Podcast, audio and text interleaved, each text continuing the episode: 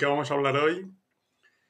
Y para ello vamos a hablar de los diferentes, las posibles situaciones diferentes y subtítulos en tu idioma materno, español en este caso, subtítulos en el idioma que quieres aprender, sin subtítulos en absoluto, etc. La idea es plantear todos los escenarios posibles para hablar de su de, si son adecuados o no, si pueden ayudar, etc. Este es el, tema principal del directo de hoy. Y nada, bienvenidos, bienvenidas todos y todas, como siempre. Y voy saludando a la gente mientras va entrando todo el mundo y comenzamos en un minuto o dos.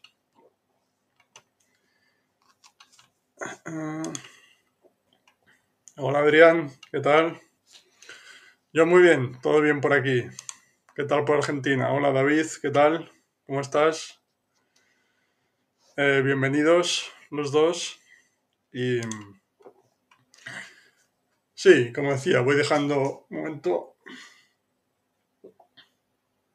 Sí. Dejo un par de minutos para que entre todo el mundo y comenzamos con el tema que era el que comentaba, que está relacionado con los subtítulos. Cuando queremos aprender un idioma, ya sea al ver series o películas que ya un nivel avanzado, pero incluso niveles más intermedios, incluso principiantes, si, nos puede servir para algo, si no, si es mejor utilizar si es mejor utilizar eh, subtítulos en nuestro idioma materno, en el idioma que queremos aprender, etc. ¿Cuáles son las, las mejores prácticas o lo que nos va a ayudar más a aprender el idioma? Muy bien. Adrián, ¿todo bien? Tema muy importante también este de hoy. Perfecto, perfecto. Me alegro de que te guste y de que vaya todo bien. Muy bien. David hace como cuatro meses no estaba presente. Sin problema, David, no te preocupes. Em, sí, estoy contento de tenerte aquí nuevamente. No hay problema. Buenas, Francisco. ¿Qué tal? Espero que vaya todo bien. Y bienvenido también, como siempre. Y vale, pues yo creo que podemos comenzar. Y como decía, lo voy a dividir más o menos. Voy a ir comentando mi opinión o mi experiencia personal, cómo, yo lo hago, etcétera, con cada una de las situaciones posibles que comentaba, ¿vale? Hola Julie, ¿qué tal? Bienvenida. Y Sí, ya sea subtítulos en nuestro idioma materno, subtítulos en el idioma objetivo, sin subtítulos, etc. Em, ese es, eh, el, el, plan para hoy. Muy bien. Pero como siempre, cualquier pregunta, especialmente sobre el tema de hoy, pero sobre cualquier otro tema relacionado con aprendizaje de idiomas, como digo siempre, sentíos libres de preguntarme lo que sea, de comentar cosas, sugerir, etcétera. Vale. David, el vídeo entiendo yo al principio usaba con subtítulos, pero cuando hacía este canal buscando más sobre input comprensible, desde ahí no miro absolutamente nada con subtítulos. Vale, perfecto. Sí, ahora, ahora entro en esto, David, pero me parece bien, me parece bien. Muy bien. Y pues sí, vamos con la primera de las situaciones, el primero de los... Em, ¿Cuál es la palabra? Sí, la, primera de las posibles prácticas, digamos, ¿no? Muy bien. Perfecto, Francisco. Eso es. Bienvenido de nuevo, David. Em, sí, la primera de las situaciones que es la de... Podemos comenzar con ver voy a poner el ejemplo de una persona hispanoparlante que quiera aprender inglés, ¿vale? Pero nuevamente los principios son los mismos para cualquier tipo de idioma, simplemente por, por facilidad de... para que sea más fácil explicarlo todo, voy a utilizar este ejemplo siempre, ¿sí? Entonces, empecemos con el primer ejemplo, en este caso, de ver. Ahora hablo de diferentes tipos de contenido también, pero ver cualquier tipo de recurso con, con subtítulos. un momento, perdón. Vale. Em, vamos a empezar con, perdón, con, la, la, primera situación posible, la primera práctica posible, que es ver, en el ejemplo que comentaba, un recurso en inglés con subtítulos en nuestro idioma materno, es decir, en español. Que este, pues, la verdad que es, es, uno de los, es el ejemplo clásico de que he comentado en otras ocasiones, de la persona que, que le gusta ver series, películas, etcétera, y se las pone en inglés, pues la versión original, con los subtítulos en español para entenderlo, porque si no, no lo entiende, con la esperanza de que le pueda ayudar, ¿no? Y para mí eso lo resume un poco, lo resume bastante bien, digamos, con la esperanza, ¿no? Porque desde mi punto de vista no me parece la mejor de las ideas, porque, claro, entiendo que en este ejemplo que, que comento, a la persona ya le gusta ver series y películas porque es un recurso muy interesante, pero su nivel de inglés es bajo. Pero como es, un, es una actividad que ya hace y le gusta, pues la intenta hacer en, en, inglés, en la versión original, para que además le ayude a aprender el idioma. Esa es eh, la esperanza que tiene la gente, ¿no? Claro, pero como, como su nivel es bajo, su capacidad de comprensión no es suficiente para entender ese tipo de recursos, pero que esto vale para cualquier tipo de recursos, pero pongo este ejemplo porque es más común, ¿no? Utiliza los subtítulos en español en este caso para entender el mensaje. Claro, ¿qué es lo que pasa? Que si tú, como hispano parlante nativo, ves una serie en inglés y utilizas los subtítulos porque si no, no te enteras, realmente lo que estás entendiendo son los subtítulos, no lo que están diciendo los personajes. Es decir, que tu, tu cerebro, perdón, sin, sin, querer, además, sin tú darte cuenta, se va a ir a aquello que conoce mejor, que en este caso es el español. Entonces, realmente estás, estás entendiendo lo que pasa porque estás entendiendo los subtítulos en español. La parte, la parte que de los protagonistas, de los actores, las actrices de la serie, hablando, realmente podría ser cualquier idioma que te daría igual porque tú estás entendiendo lo del español. Entonces, claro, a fuerza de repeticiones y de estructuras, frases similares o incluso iguales, escuchadas muchas veces, pues es posible que puedas hacer alguna conexión aquí o aquí, puedas coger ciertas palabras, ciertas cosas.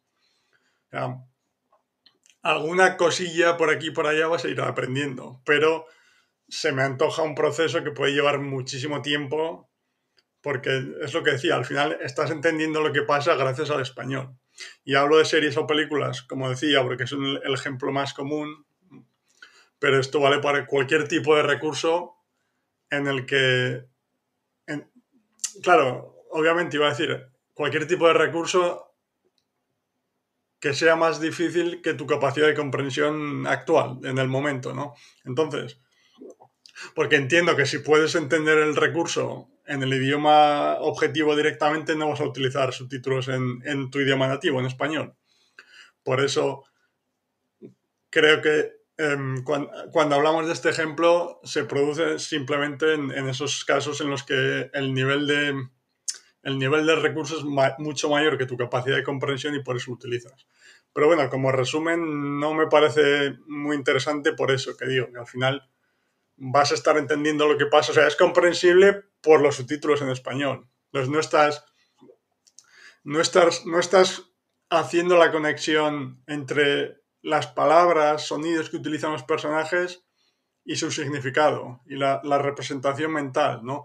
Al final, o sea, la parte nativa es ruido, básicamente, para ti, porque tu cerebro entiende lo que está, entiende lo que está leyendo debajo, ¿no? Entonces no, no tiene mucho sentido desde mi punto de vista. Además, vas a empezar también con, con esta dinámica de escuchar las palabras, frases en inglés, pero leer en español.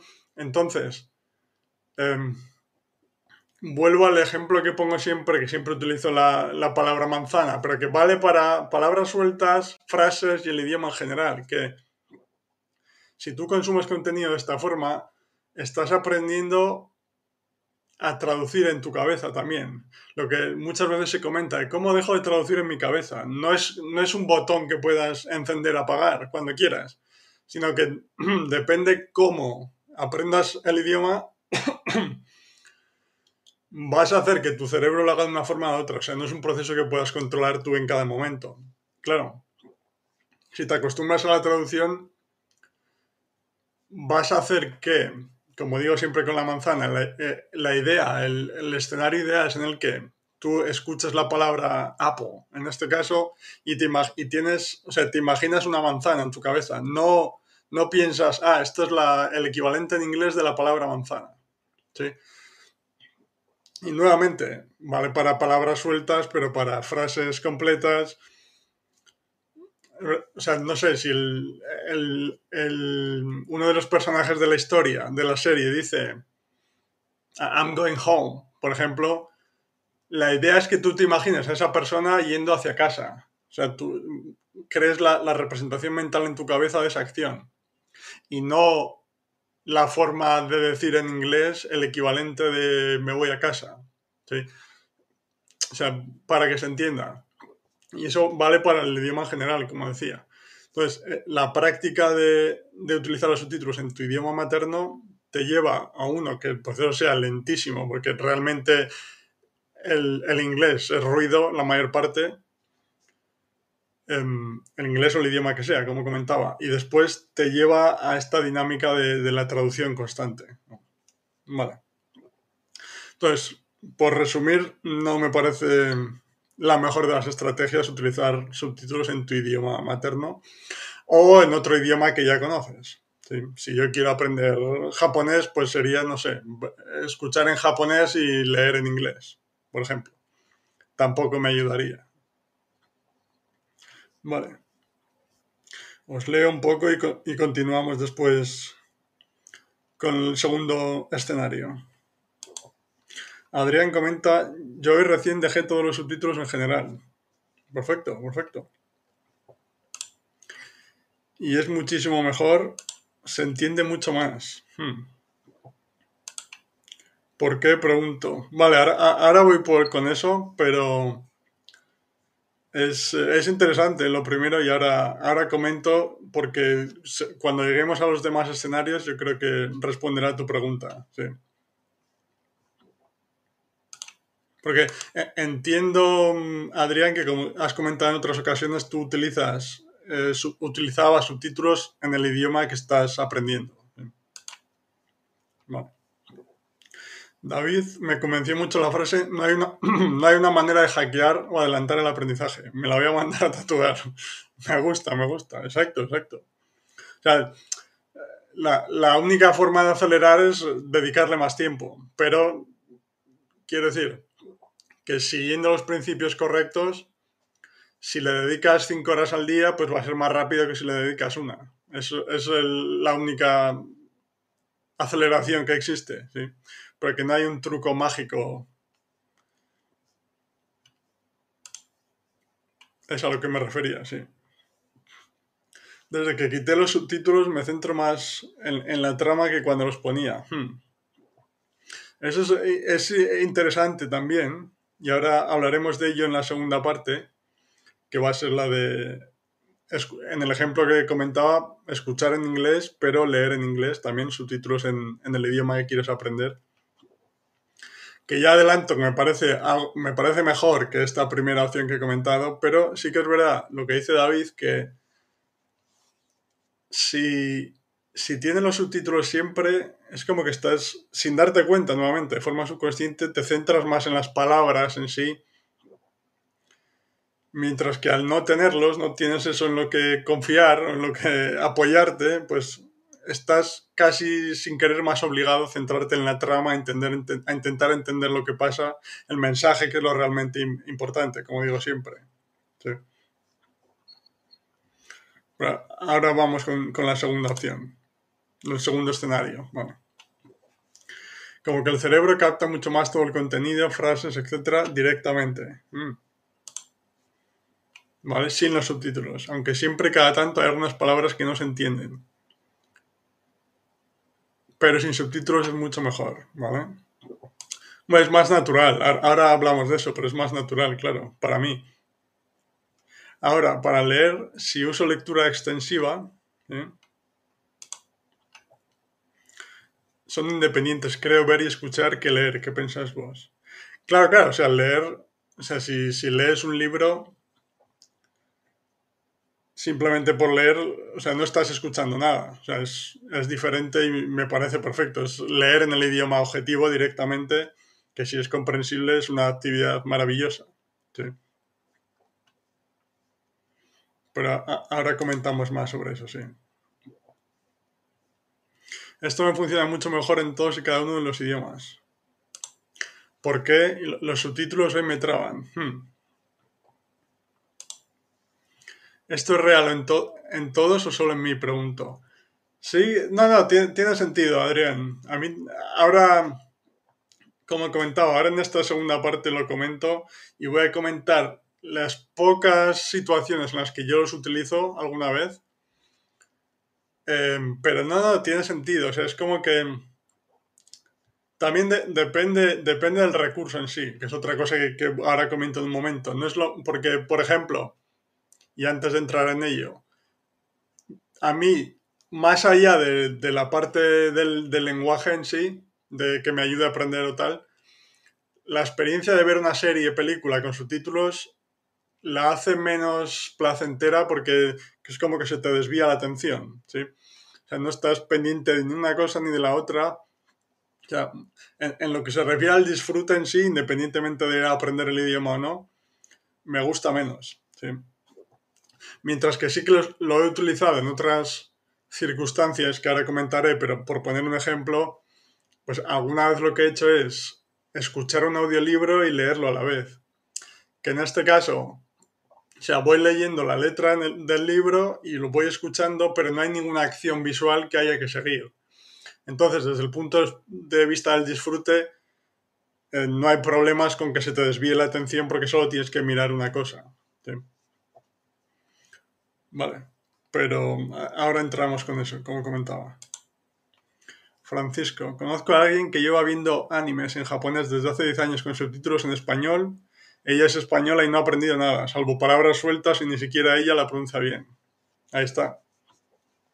No, no, exacto, Francisco, tal cual. O sea, es que al final lo que decía, como en el caso de esta chica que comentas, anime, entiendo que le gusta mucho eh, el ejemplo que comentaba más, perdón, más popular de gente que ve series o películas en inglés. Como, es un, recurso tan interesante, pues al final tenemos la esperanza de que nos pueda ayudar, además de disfrutarlo, a ayudar a, perdón, a aprender el inglés. Que claro, en nuestra cabeza es como una situación ideal, ¿no? Lo entiendo perfectamente. Pero, pero como bien dices, es que no. Es que tu cerebro está entendiendo el español. Lo otro es ruido, en su mayor parte. Y claro, dependiendo, en el caso del inglés, como ya has tenido cierto contacto previo en varias situaciones, o, o, lo, o, lo, escuchas cuando escuchas música, clases del colegio, etc., pues seguramente cojas alguna cosa más que el ejemplo que comentas de la chica está viendo japonés, ¿no? Que igual empieza desde cero absoluto y va todavía más despacio de lo que comentaba. Pero al final es que la idea principal es conectar los sonidos, con los sonidos me refiero a palabras, frases, el idioma en general, los sonidos con la representación mental de su significado. Sí, se entiende, sí. Claro, con esta práctica tú estás escuchando sonidos a los que tu cerebro no está prestando atención porque está leyendo la parte en español, entonces no, estás conectando las ideas. ¿Me explico? Sí. Vale. Pero sí, sí. Tiene sentido lo que dices, Francisco, sí. Vale. Pues va, vamos con el, el, segundo ejemplo, que es el que comentaba, que es de, de ver el recurso que sea, series, películas o el, el, el, nivel que sea, con subtítulos en el idioma objetivo, en el idioma que estás aprendiendo. Vuelvo al ejemplo de siempre, la persona hispanoparlante quiere aprender inglés, pues ver el recurso que sea en inglés con subtítulos en inglés. Como comentaba, de primeras ya me parece una práctica mucho mejor porque no estás confiando en, en, tu idioma nativo, en un idioma que ya sabes, para ayudarte a la comprensión. Entonces, sí que estás, sí que estás haciendo la conexión entre los sonidos y, a ver cómo lo digo, entre lo que estás escuchando o lo que estás leyendo y el... Ah, y su, y su significado, esa representación mental que comentaba, ¿no? Claro, lo que quiero llegar es que para mí la situación ideal, y ahora entramos en lo que decía eh, Adrián, para mí la situación ideal, y como digo siempre, siempre que en cualquier situación en la que tengo duda, intento pensar qué, es, qué me parece más natural, ¿no? Entonces, al ver cualquier tipo de vídeo, lo que más natural me parece es verlo sin ningún tipo de... sin nada.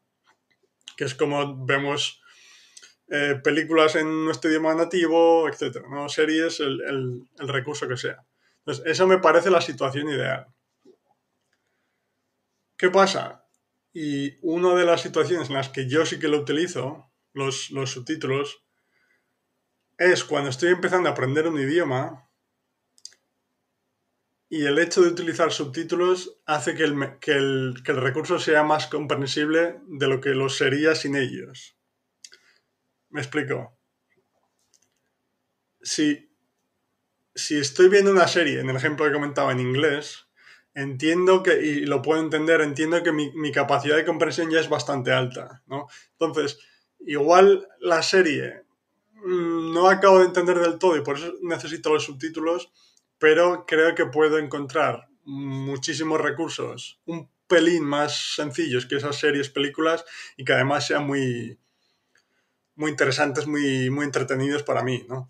Mientras que en, el, en mi ejemplo personal con el alemán, por ejemplo, Ahora ya no me hace falta, pero recuerdo al principio que, mm, o sea, después de esos recursos que consumía de, profesores, creadores de contenido que creaban contenido específicamente adaptado para aprendices, cuando empecé a ver algunos como canales de historias infantiles, cosas así,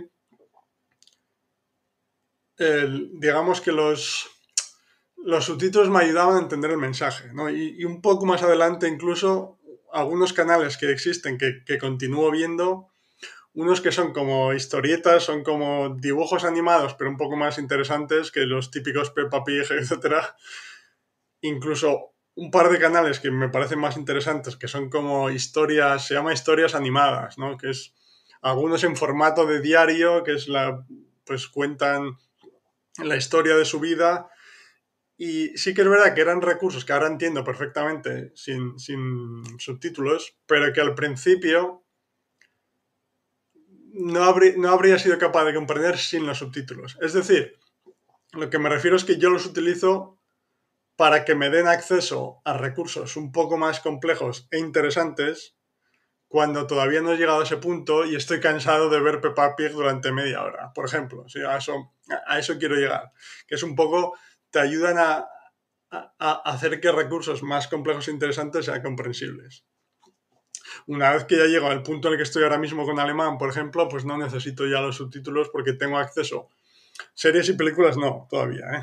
pero tengo acceso a muchos pues, documentales de viajes, por ejemplo, con mucha explicación de narrador, etcétera, ya los entiendo. Entonces son recursos que, que ya me gustan per se, entonces no necesito entre comillas, el truco de los subtítulos para tener acceso a otros recursos, ¿vale?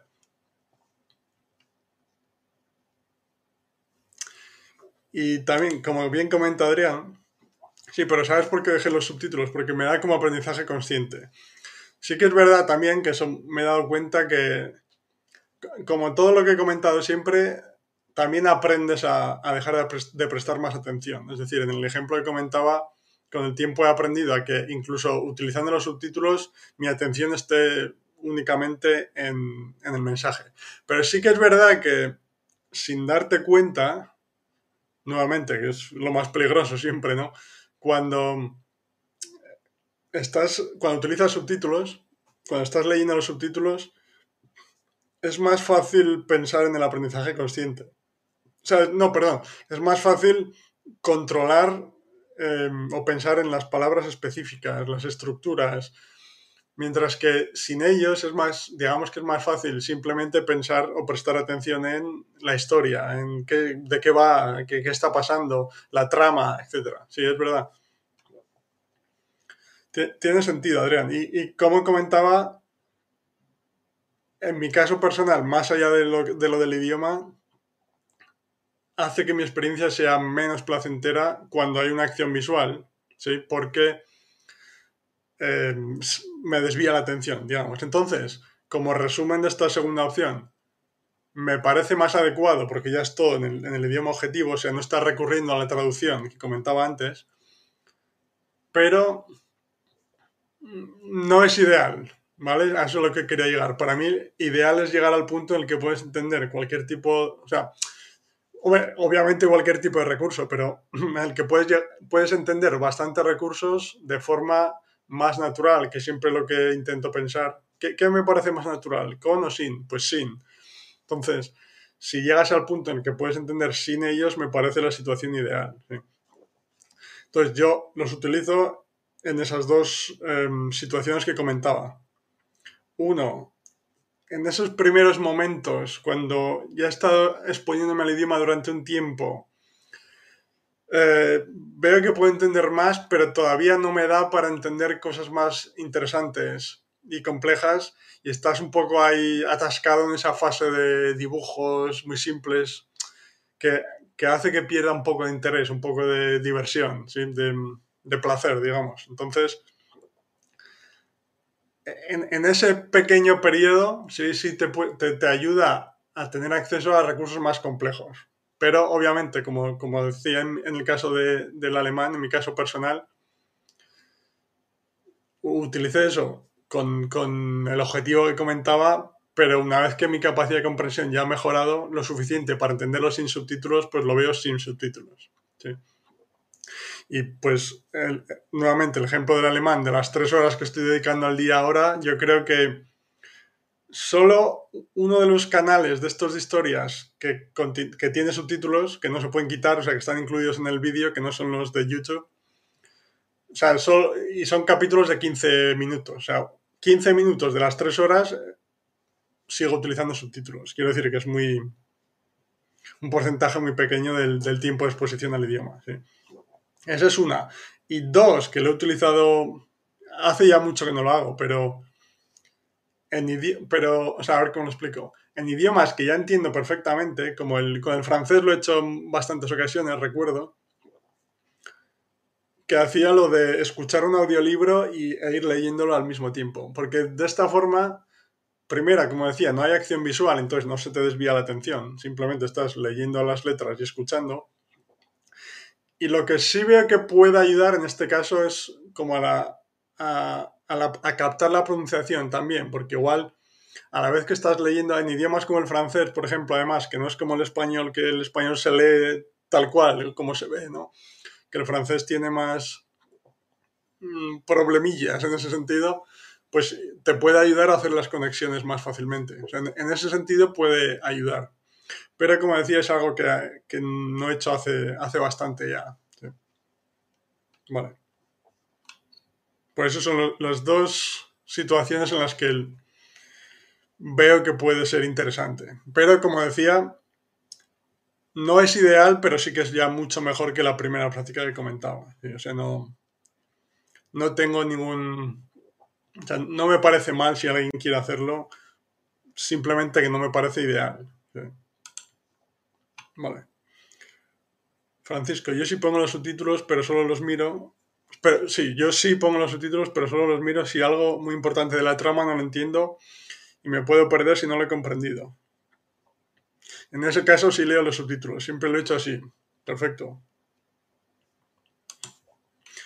Me gusta, me gusta. Los subtítulos en el idioma que estoy aprendiendo claro en inglés en mi caso. Eso es, eso es. Sí. Y lo curioso de los subtítulos también es que entiendo que tú te, o sea, ya te, has acostumbrado, ¿no? Pero a mí me pasa muchas veces que igual en, por ejemplo, en, los típicos canales de, estos canales de Easy Languages, como Easy German, Easy French, que, hay, que, suelen tener los subtítulos en inglés debajo, además incluidos en el vídeo, que no, no, es la opción extra de YouTube que puedes poner o quitar. Recuerdo que cuando veía el de Easy German en alemán o de Russian en ruso, como tengo los subtítulos, las, a mí me pasa que se me va la mirada sin darme cuenta. Entonces veo el vídeo poniendo la mano así, para, para no mirarlos. Pero como decía, entiendo, Francisco, que tienes la técnica perfeccionada. Sí, pero me, me, parece, me parece bien, como decía. Pero ya te digo, yo me tengo que poner la mano a veces. Si, si hay subtítulos que no se pueden quitar y no los quiero ver, me pongo la mano. Es la, única manera de que no se me vaya la vista automáticamente. Y Francisco dice también, lo hago así porque si prestas atención a los subtítulos, se parte la atención a la escucha y es menos efectiva la escucha y lo que dices, y lo que dices, no prestas atención a las palabras y sí al mensaje. Sí. Exacto, exacto. Y además, como decía, en el caso de las series es que te pierdes cosas de, de la trama en sí, o sea, de pequeños detalles que como estás mirando abajo, igual aparece algo en la esquina izquierda arriba y no lo has visto. Lo que, que además, de forma secundaria, esa pequeña cosa que ha aparecido podría haber sido útil para entender el mensaje, ¿sí? Es como un conjunto de cosas, eso es. Vale, Adrián, totalmente, es menos placentera y real, entre comillas, también para mí. Y concuerdo 100% con Francisco. En el caso de la chica del anime española, creo que a mí también me pasó. Exacto. Sí, en el. O sea, en cuanto a la primera práctica de subtítulos en tu idioma nativo, tengo bastante claro que no. O sea, no tiene mucho sentido porque no te va a ayudar. Estás entendiendo el mensaje porque entiendes el español. Ya está. Mientras que eh, en este caso sí tiene más sentido, aunque no sea ideal, y yo lo, lo veo desde ese punto de vista que comentaba. En esas dos situaciones me parece interesante. Como dice Francisco aquí, yo leo y escucho el audiolibro a la vez. Voy leyendo a la vez que el lector del audiolibro, exacto. Aunque no estoy contando esta escucha por el cómputo de las horas de escucha. Vale, vale. Perfecto. Sí, además, como comentaba en el caso del francés, por ejemplo, yo lo, hacía con un idioma en el que ya era capaz de comprender. O sea, yo, a ver cómo lo explico. Lo hacía con la esperanza de que fuese como una ayuda doble, entre comillas, ¿no? Como que me ayudase a, a recibir input oral y escrito a la vez, porque me ayudase con la pronunciación también para saber cómo se pronuncian las palabras, etc. Es decir, que no, no confiaba en, la parte escrita para ayudarme a entender el mensaje porque ya lo entendía perfectamente solo con la parte oral. A ver, era como una, una especie de prueba, de experimento para que me ayudase más en ese sentido. ¿sí? Pero no confiaba en ello para que me ayudase en la comprensión. Vale. Y bueno, por supuesto, vamos con la tercera situación, que es la situación ideal para mí como he estado comentando, que es la de sin subtítulos, simplemente escuchar el, recurso tal cual, sea lo que sea, porque al final, obviamente, cuando, cuando sales a la calle, sales a la vida real, la gente no lleva subtítulos en, en la camiseta, por ejemplo. Entonces, es, obviamente, es, es el, el momento al que todos aspiramos, ¿sí?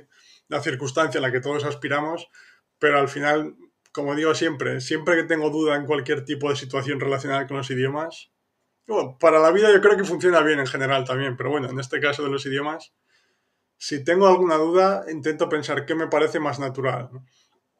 Y creo que esta es la forma más natural de hacerlo. Y como comentaba, más allá de esas pequeñas situaciones en las que los subtítulos te puedan dar acceso a recursos más interesantes que de otra forma no serían, como he comentado antes, pues tampoco creo que sea necesario. Entonces, pues no tengo que comentar nada más, sino que simplemente este me parece la situación ideal y el, único problema es ese, que en, las etapas iniciales muy pocas cosas son comprensibles. Entonces, como decimos siempre, ver media hora seguida de Peppa Pig, pues cansa. o sea, no es, no es el recurso más placentero del mundo para nosotros adultos. lo entiendo en esa, en esa situación específica, pero una vez que tu capacidad de comprensión ha mejorado lo suficiente para entender cosas un poco más complejas, pues los documentales que comentaba, por ejemplo, que especialmente con, con mucha parte de narrador, son bastante comprensibles porque hablan despacio, de una forma muy descriptiva, etc. Y que hay temáticas muy variadas que es, yo creo que es fácil o relativamente fácil encontrar especialmente en idiomas como inglés, francés, etc. El, el, documental del tipo de, o sea, el tipo de documental que más te gusta, ¿no? Entonces, en mi caso lo comento siempre con los documentales de viajes o documentales sobre ciudades, sobre países, etcétera, que, que es un recurso que ya que me gusta mucho y que no es tan, o sea, no es una serie, una película que son bastante complicadas, es bastante más sencillo de entender. Y, llegado a ese punto, pues ya ni siquiera son necesarios los subtítulos, como comentaba. Vale. Pues sí, un comentario más sobre los subtítulos, porque tengo una, un cuarto escenario, cuarta situación, una, o sea, una situación extra, que la verdad que no se me haya ocurrido nunca, pero recuerdo que alguien me lo comentó. Eh, Recuerdo que alguien me lo comentó y pensé, mm, parece extraño, pero bueno, ahora, lo comento en un momento, que es como una otra situación extra. Adrián, no sé, me gustan mucho los pitufos y el noticiero, la Biblia me cansa un poco a veces, pero el noticiero siempre gana. Noticiero. Sí, a ver, o sea, hablamos de ejemplos generales siempre, que si dibujos, que si Peppa Pig, etc. Es un poco como ejemplo. Y como digo siempre, si el, ese primer capítulo de Peppa Pig, a mí, aunque no sea el recurso más interesante del mundo, al principio lo disfruto porque estás, estás em, empezando a entender contenido nativo por primera vez. Entonces, esa sensación, esa emoción de ser capaz de entender un nuevo idioma ya es lo suficientemente placentera, como comentaba, em, cuando empiezas, ¿no? Pero claro, llega un momento en el que te acaba cansando. Y como bien comentas, pues igual los puedes ver durante más tiempo o menos. O también hay dibujos más interesantes y menos interesantes. No sé, yo recuerdo que cuando en los idiomas que he empezado viendo, Peppa Pig o Pocoyo, o no me acuerdo cuál más había, había otro. Bueno, como los muy sencillos, es lo que te digo, al principio está bien por eso, porque estás entendiendo un idioma nuevo, que siempre es eh, interesante, ¿no? Pero luego, pues normalmente el, siguiente paso que doy es, es, dibujos animados, pero un poco más complejos, o para niños un poco más grandes, digamos, ¿no? Pues como Doraemon, por ejemplo, que ya son, son un poco más interesantes. Sigue sin ser un recurso que yo consumiría en mi idioma nativo ahora mismo, pero es más interesante, ¿no? Y en general, lo he comentado en alguna ocasión que como yo, o sea, yo miro, cuando veo, pienso en estos dibujos, este tipo de recursos, como un recurso de transición que me va a dar acceso a recursos más complejos e interesantes más, interesantes más adelante. Es decir, que lo veo un poco como un recurso temporal necesario a veces, ¿no? Por eso no me importa durante cierto tiempo, como comentaba. Vale. Un noticiero, noticiero pitufos con subtítulos no da. ya, uf. Sí, pero bueno, como decía, quería llegar al punto de que igual yo me canso de Peppa Pig en dos semanas y otra persona puede estar un mes. Decir, que, siempre hay diferencias entre personas. O una cosa me gusta a mí y a otro no. Eso es, ya personal. Hablo de Peppa Pig o dibujos como de una cosa más, como un ejemplo general del tipo de recurso, ¿no? Pero hay miles y miles y varía mucho. Ramón, bienvenido lo primero, ¿qué tal? Sí, en un principio historias cortas es lo ideal, incluso citas filosóficas. Mm. Lo que comentas historias cortas, sí, claro, al final, al principio, cuando tu capacidad de comprensión no es tan alta, digamos que, a ver cómo lo explico, te cansas más rápido porque tienes que estar más concentrado. Mientras que cuando llegas a un punto algo más alto ya estás más, estás más relajado viendo lo que sea, ¿no? Entonces, pues, mm, siempre... O sea, el, el, ejemplo que digo siempre, mi ejemplo personal con el alemán ahora, que cuando empecé con el alemán desde cero, con los canales que he comentado, Input Comprensible, etc., veía un vídeo de 15-20 minutos y era como, ya, ya está, suficiente. Que aunque las profesoras o creadores de contenido lo creaban de tal forma que fuera comprensible, pero no deja de ser un idioma nuevo, entonces digamos que toda tu, tu atención consciente está puesta ahí en, en, entender lo que está pasando. Mientras que más adelante, en mi caso con el alemán, ahora mismo, por ejemplo, los, cuando veo vídeos de, sobre videojuegos, pues veo un canal que he visto un montón de vídeos que además por lo que sea, la forma en la que hablas se entiende bastante bien, o la entiendo bastante bien. Entonces, ya ha llegado un poco a ese punto de que estoy viendo sus vídeos y estoy más relajado porque lo entiendo, en general lo entiendo bastante bien. Todavía, pues, y, en ese, por seguir con el, en el mismo punto en el que me encuentro con el alemán, ese tipo de recurso, ya estoy más relajado porque lo entiendo mejor, pero ya estoy empezando a probar quizás un poco más complejos y me pasa lo que comenta, que comenta Ramón de la historia corta, que cuando estoy intentando un poco más complejos, como algunos de esos documentales que, comentaba de ciudades, países con más acción de calle, digamos, que hay más entrevistas, etcétera, me cuesta un poquito más todavía. Entonces, un vídeo de un cuarto de hora ya, después de eso ya estoy más cansado mentalmente. Por eso lo que comenta Ramón tiene sentido, sí. Las citas filosóficas como sentencias. Si haces mal, te va mal. Vale, sí, sí, o citas famosas, citas filosóficas, etc. Ya. Sí, no, o sea, lo que sea, cualquier cosa que sea más corta, siempre, especialmente al principio, como he comentado hace un momento, va a ser más, más fácil o te va a cansar menos. Francisco, estás obligado a crear la historia que escuchas en tu cerebro, pero viene una serie y te apoyas en la imagen. Ah, hablas del... Ya, ya. Ah, perdón, que no había visto, no había visto la primera parte, Francisco. Vale. Esta tercera opción me crea una pregunta. ¿Es más efectivo para aprender más escuchar un podcast siempre en tu nivel o ver una serie? Lo pregunto porque cuando escuchas un podcast en tu cerebro, hmm, estás obligado a crear la historia que escuchas en tu cerebro, pero viene una serie y te apoyas en, la imagen. Hmm. Buena reflexión, lo primero, buena pregunta. Y... momento, vale. Claro, sí, es, interesante porque es, es, un poco, lo del podcast que comentas es un poco lo que... O sea, la diferencia entre ver la televisión y leer un libro, por ejemplo esto ya más allá del idioma. Ahora voy con lo de los idiomas en sí, pero es como que si ves la televisión, ves una serie, lo que sea, es una, es una actividad más pasiva porque estás viendo las imágenes, entonces estás viendo la historia en sí, mientras que con el libro estás leyendo y según lees, sin darte cuenta nuevamente, sin controlarlo, estás imaginando situaciones en tu cabeza. Estás como pintando paisajes o o sea, el tipo que sea, si es de ciencia ficción, pues imaginando planetas, lo que sea, ¿no? Entonces, es como, no sé si más rico desde ese punto de vista.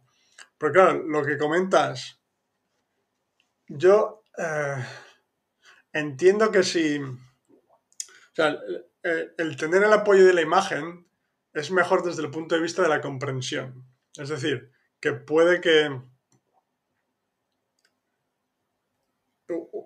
a ver cómo lo explico. O sea, un tipo de discurso similar, a un tipo, o sea, si tú tienes una persona, la misma persona, por ejemplo, que habla en un podcast o que habla dentro de una serie, imaginemos que fuera posible, ¿no? Es una forma de comunicación similar.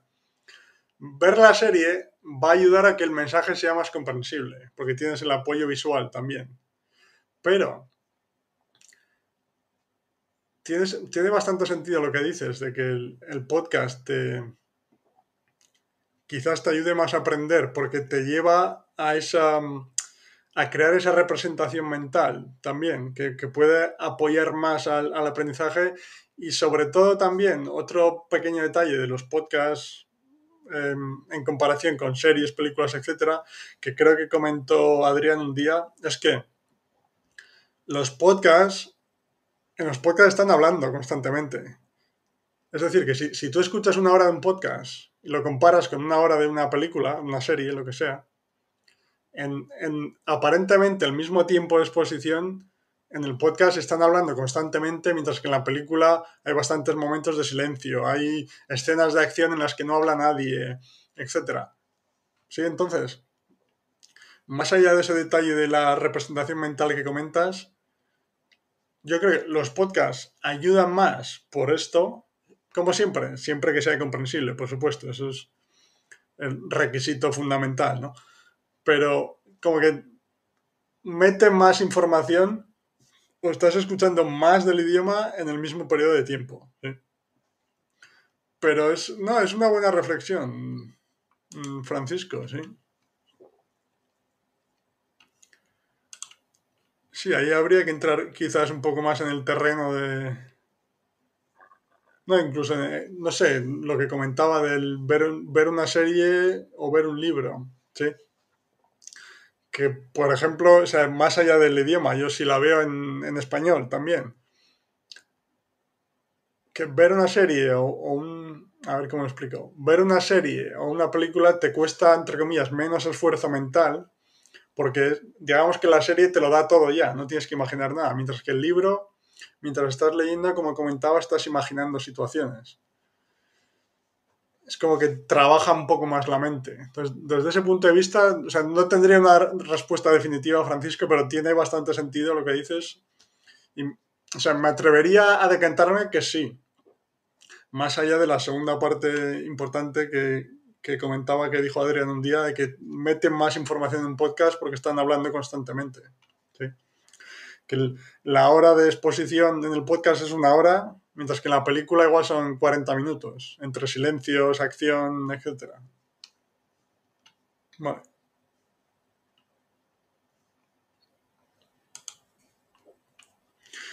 sí, hoy escucho la televisión mucho tiempo sin imagen, lo mismo con audiobiblias.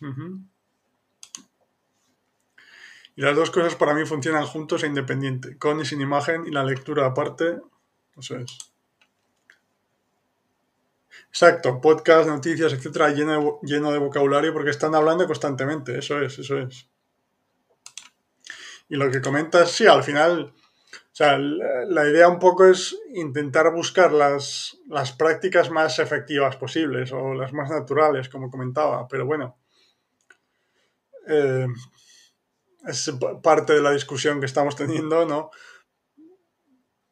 Por eso Quería decir que para mí la situación ideal es esta tercera, como comentaba, eh, porque me parece la más, natural, pero hay espacio para esa segunda que comentaba antes, de, utilizar subtítulos en el idioma objetivo en determinados tipos de situaciones.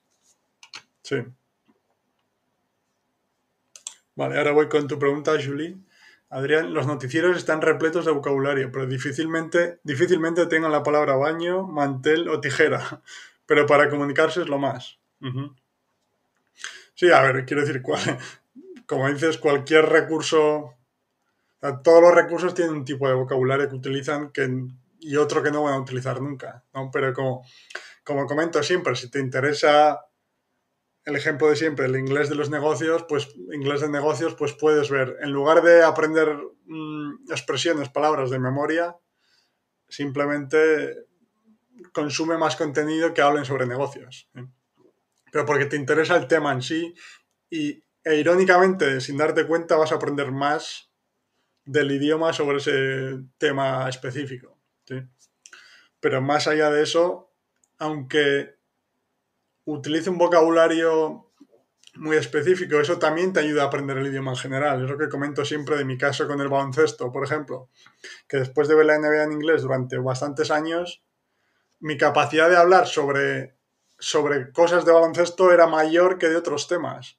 Pero eso te ayudan a aprender el idioma en general también, porque utilizan, o sea, dentro de las conversaciones está metido el idioma, por utilizar palabras sencillas, están metidas las estructuras, etc. O sea, que estás adquiriendo el idioma también.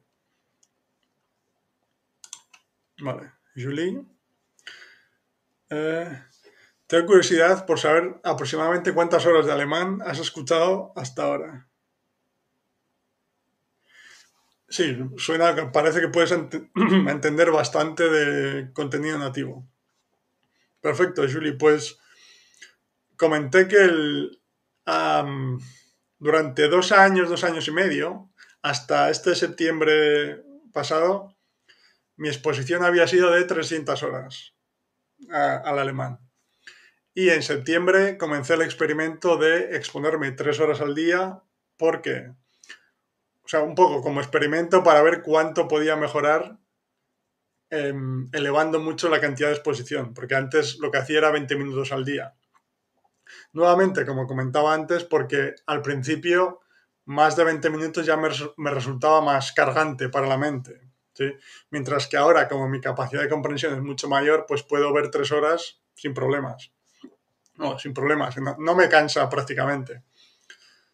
Y pues desde, o sea, lo, lo, voy anotando, Julie, sí, pero desde el experimento, que ha sido septiembre, octubre y lo que llevamos de noviembre, aproximadamente llevo como unas eh, las 200 horas más o menos, o sea, estoy en 500 horas aproximadamente. Y por supuesto, nuevamente, no puedo hablar en alemán todavía y como digo siempre, no tengo ningún problema, no tengo prisa porque sé que acabará apareciendo la capacidad de comunicación. Pero, como bien dices, puedo entender bastante, muchísimo más que antes. O sea, puedo entender lo que decía. Veo bastantes vídeos de, de, o sea, de gente jugando de gente jugando a videojuegos.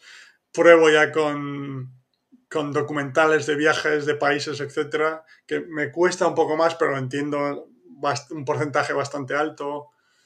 Eh, o sea, muchos, bastante más que, soy capaz de entender. Entonces, llegado a este punto, pues como mi capacidad de comprensión cada vez es mayor, pues cada vez hay más recursos, hay recursos más complejos y más interesantes que soy capaz de entender. Entonces ahí ya depende de cuánto tiempo le quiera dedicar, las tres horas en este caso, pero sí, tengo la sensación de que en un año con esa cantidad de exposición puede dar un salto bastante grande en comparación con los 20 minutos que me exponía antes. Al final, como digo siempre, siguiendo los, los principios correctos de que el mensaje sea comprensible, básicamente es una cuestión de tiempo de exposición. Tres horas al día son nueve veces más que 20 minutos. Es matemática pura, no, no engaña. Vale. Eh, ah, sí, tijera. Perfecto, Adrián. Concuerdo 100%, eso es. Muy bien.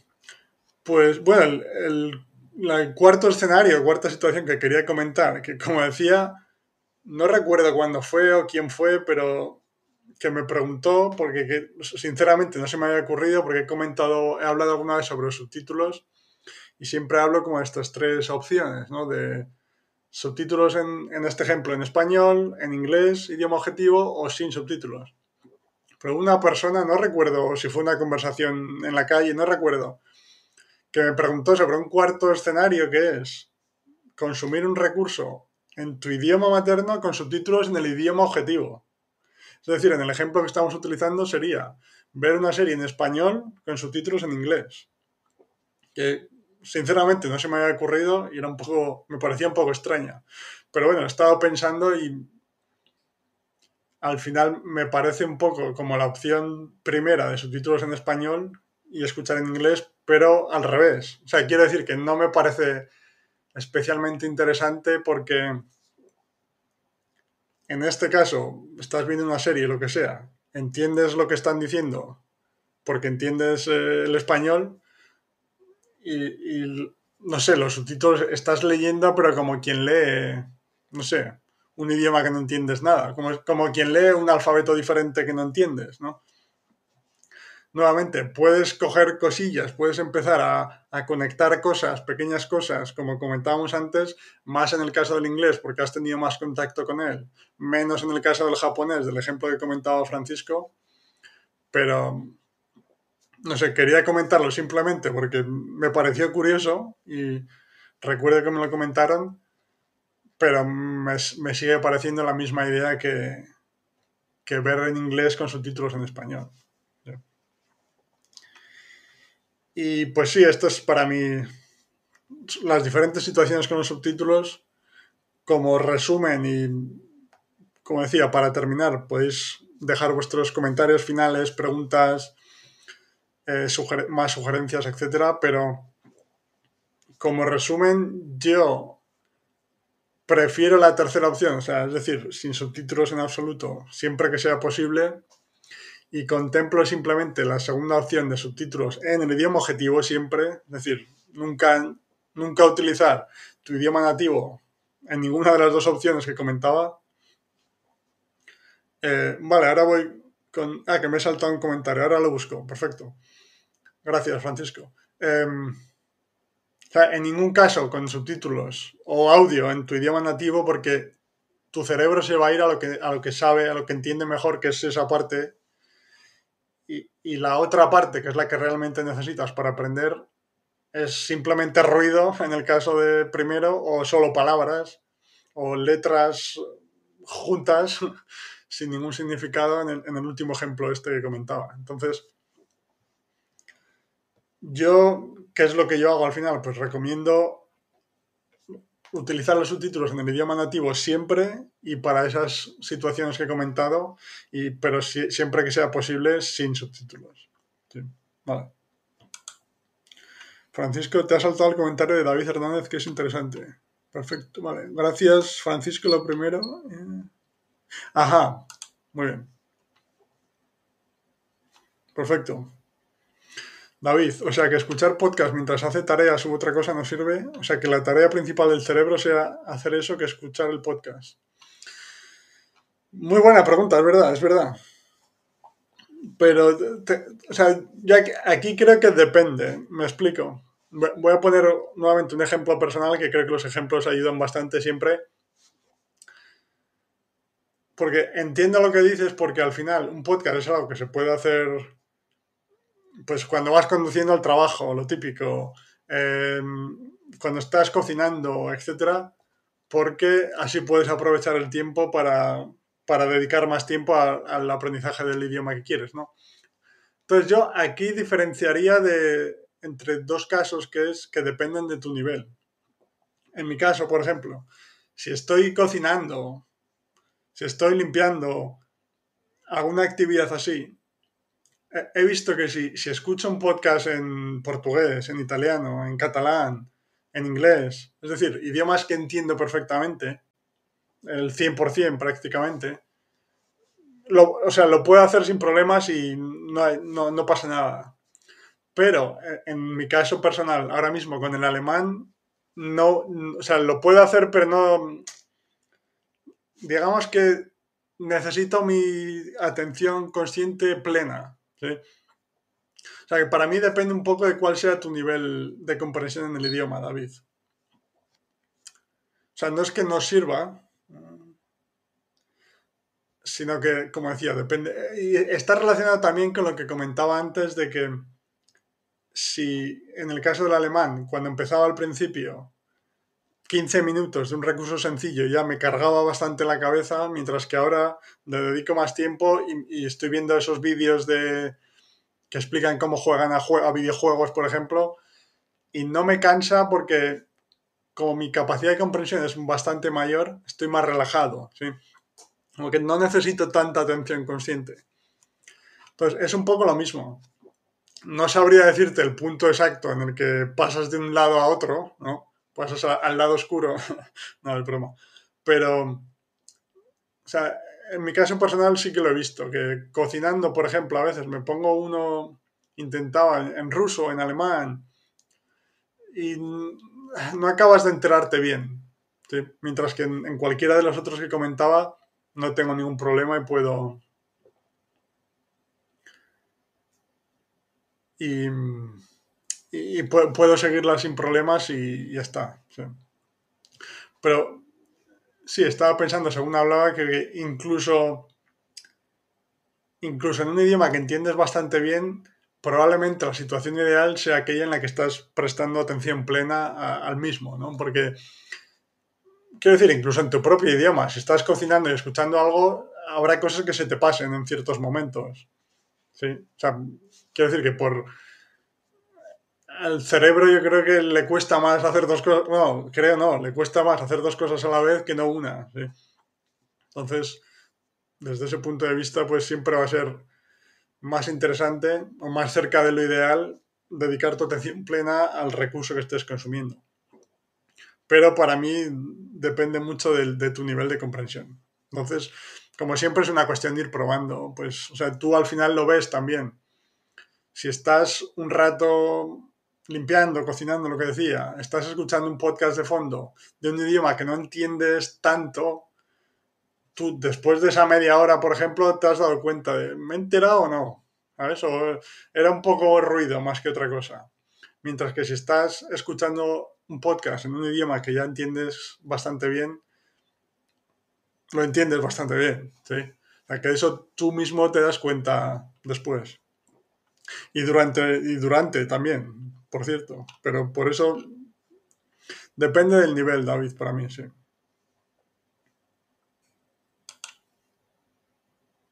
Nanaja. Momento. ¿Quieres decir naranja, navaja? No, entiendo, David. ¿Qué te refieres con nanaja? vale.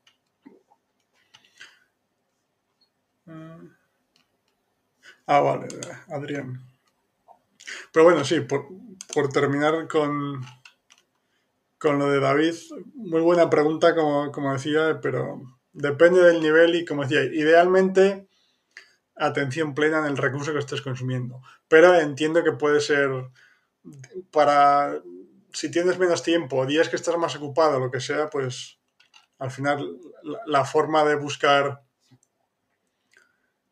exponerte al idioma en, pequeños minutos libres que tengas está bien, ¿no? Pero, sí. Ah, se me fue la N de jajaja, vale. perfecto, perfecto. O sea, si quieres poner naranja, vale.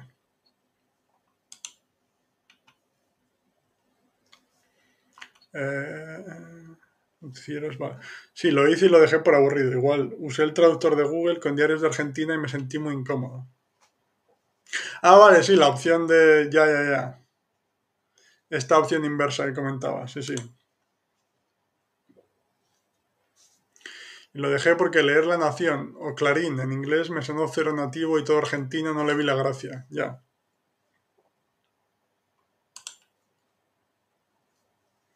La niñera de Nani en italiano tampoco me convenció, no sé por qué.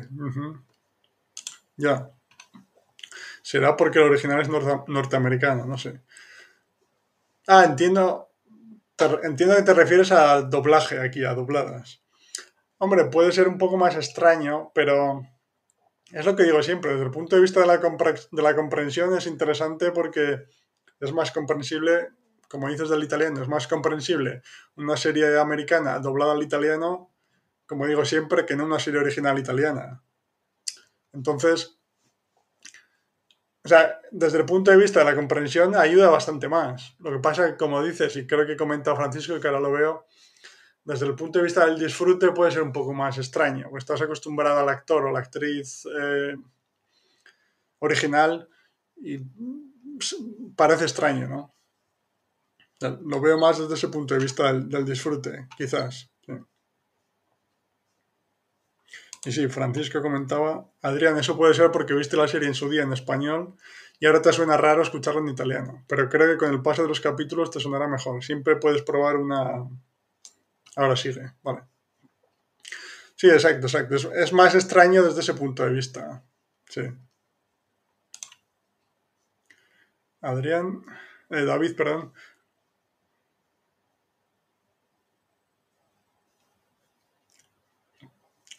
No, sí, o sea, mi, pensar era en la pronunciación, pues por la idea que la pronunciación Es mejor mientras más se escucha. Claro, claro, ya. Porque personalmente ya puedo leer en este caso.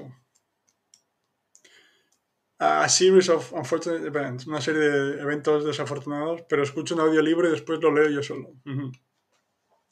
Ya, ya, entiendo, entiendo, que es como que, sea, al, final estás, si tienes que, los ejemplos que ponía, si tienes que conducir, que limpiar, que ir al trabajo igualmente, pues, ¿por qué no vas a escuchar un podcast y así es, o sea, es como contenido extra que estás añadiendo, ¿no? Sí, está bien. O sea, nuevamente, lo ideal me parece la atención plena, pero al final es, es, un tiempo de exposición añadido que no lo tendrías de otra forma. Entonces, sí, me parece bien. Y luego también hay actividades que requieren más atención o menos atención. ¿sí? O sea, por ejemplo, escuchar algo mientras estás haciendo alguna actividad de escribir en el ordenador no me parece una buena idea nunca porque necesitas más atención para hacer lo que estás haciendo y ahí sí que no te enteras de nada. También depende un poco de, esa actividad secundaria que estás haciendo aparte de escuchar el podcast.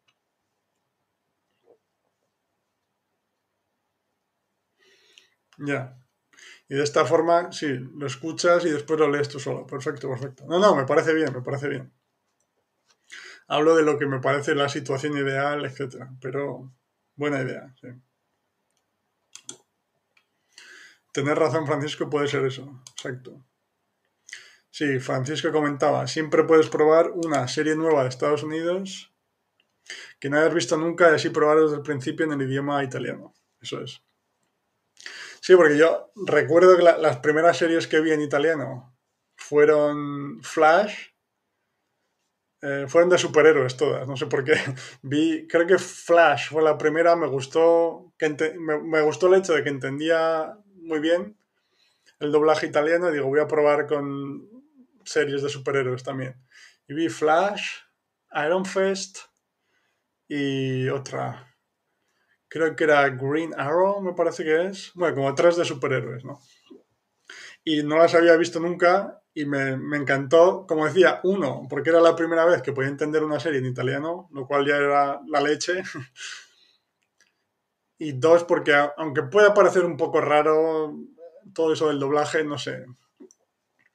Sí, desde el punto de vista purista igual es mejor la voz original, ¿no? Pero si me ayuda más no tengo ningún problema en ese sentido. Sí. Vale. Muy bien.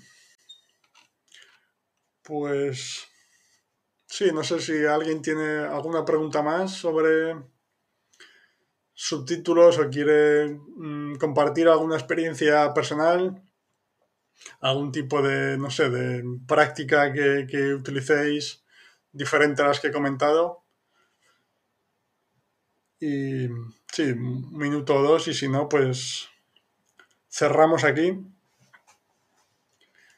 y, seguimos el, el, próximo lunes con un nuevo, un nuevo tema, como siempre. Vale, Adrián, Flash es genial. Incluso hay una versión como de 1600. Ah, vale, vale. De 1920, perfecto. Vale. Sí, estaba pensando en 1600. Hombre, Flash, Adrián es muy rápido y viaja en el tiempo. Igual era 1620. Vale. Sí, sí, pero o sea, quiero decir que como comentaba Francisco, como al ser una serie nueva, yo creo que era más interesante que igual no una que ya has visto, que estás acostumbrado a la voz original y te resulta más raro todavía. Y luego puede ser incluso, no sé en Argentina si se doblan todas las películas, series también como en España, pero igual a mí como en España se doblan siempre, pues de toda la vida he escuchado doblajes y me parece menos raro. Mientras que igual en otros países que no se doblan las películas tanto, pues cuando escuchan un doblaje que no se escucha la voz original de los eh, actores, actrices, les parece más extraño. Pero bueno, en cualquier caso, me parece una cuestión más del punto de vista del disfrute, o de que sea más o menos raro. Desde el punto de vista de, que te ayude a aprender, me parece una idea muy interesante. Yo la utilizo siempre, de los, los doblajes. porque, como decía, te da, te da acceso a un recurso tan interesante como una serie o película antes de lo habitual.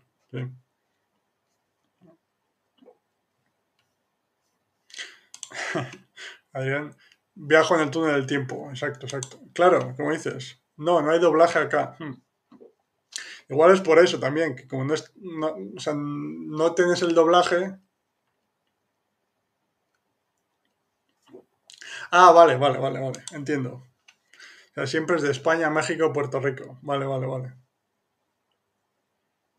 Sí, no, pero quiero decir que al final, si estás más acostumbrado a ver la serie original, pues. Y, no hay doblaje, pues te puede parecer más extraño, pero bueno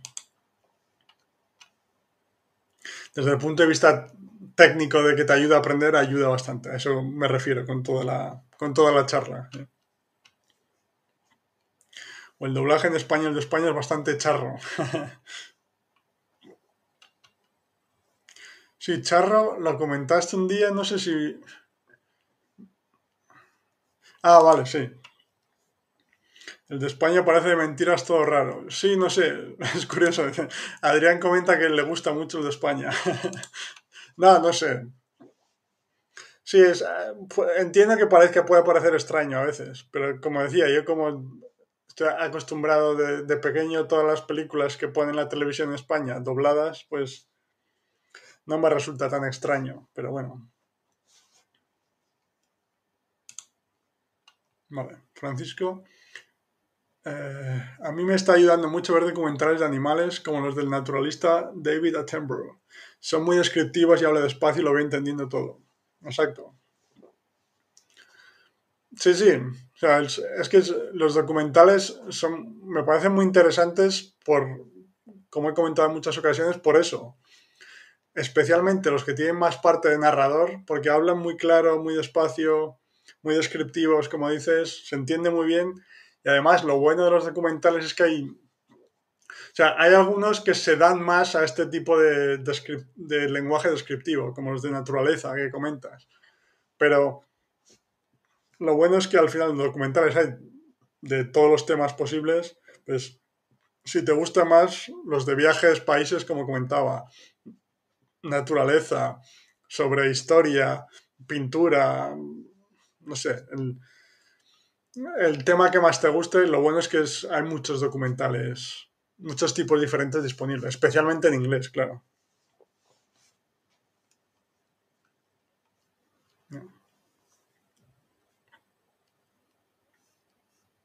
Claro, sí, sí, no. Eh, os estoy leyendo, entiendo las dos posturas, sí. ya, Adrián dice, el de España es muy comprensible de verdad y tiene buena dicción.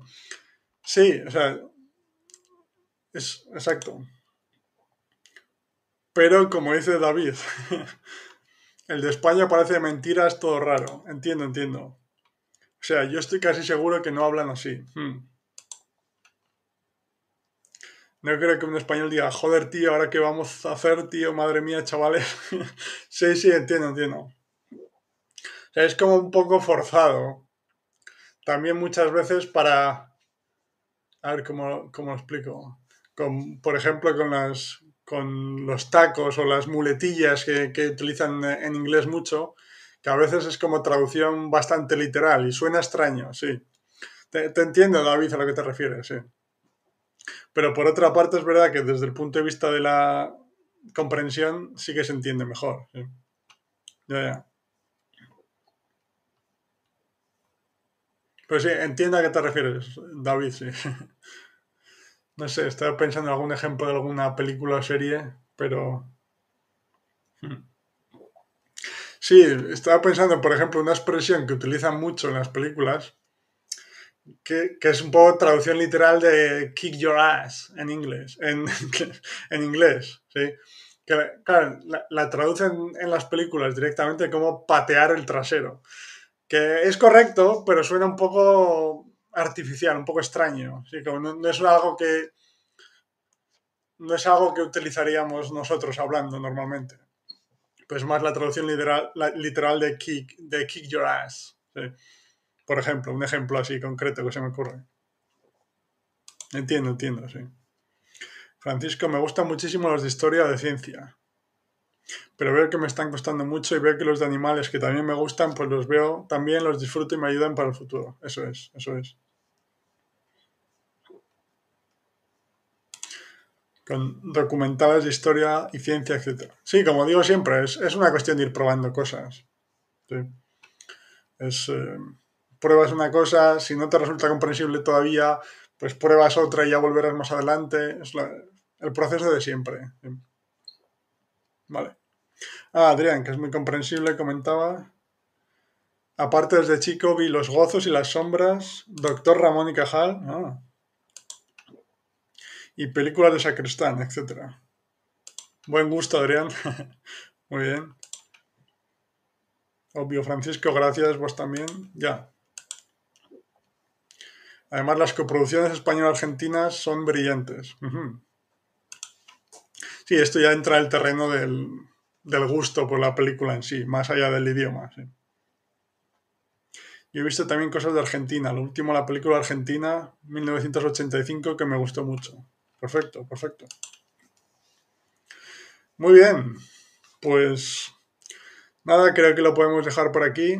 Muchas gracias a todos y todas nuevamente, como siempre.